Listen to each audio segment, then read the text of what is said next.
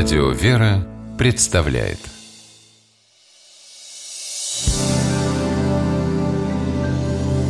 Первый источник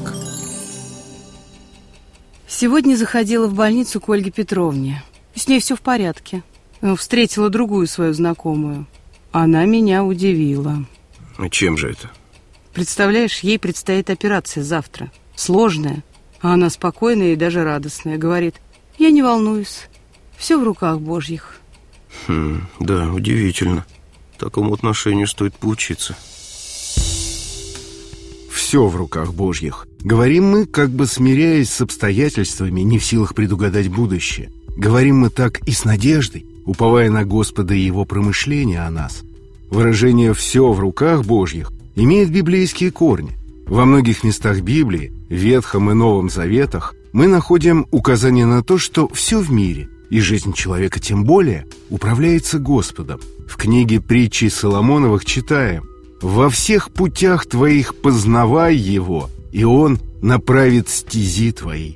А в книге пророка Даниила встречаем такой пример «Но вознесся против Господа небес, и сосуды дома Его принесли к тебе, и пили из них вино, и ты славил богов серебряных и золотых, медных, железных, деревянных и каменных, которые не видят, не слышат, не разумеют, а Бога, в руке которого дыхание твое, и у которого все пути твои, ты не прославил.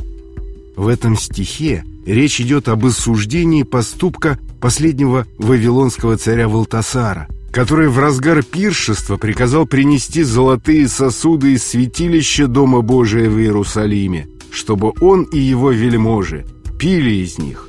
Они пили и славили идолов. Этот дерзкий поступок возмутил Бога, и Валтасару, и всем его гостям явилось пророчество. Таинственной рукой было начертано на стене послание «Мене текел перес» Растолковать его смог только пророк Господень Даниил. Процитируем Библию. Вот и значение слов. «Мене исчислил Бог царство твое и положил конец ему. Текел, ты взвешен на весах и найден очень легким.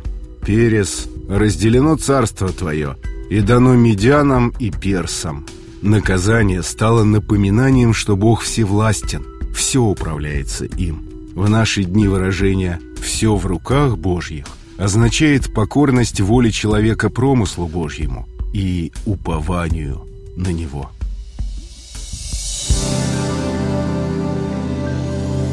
Первый источник –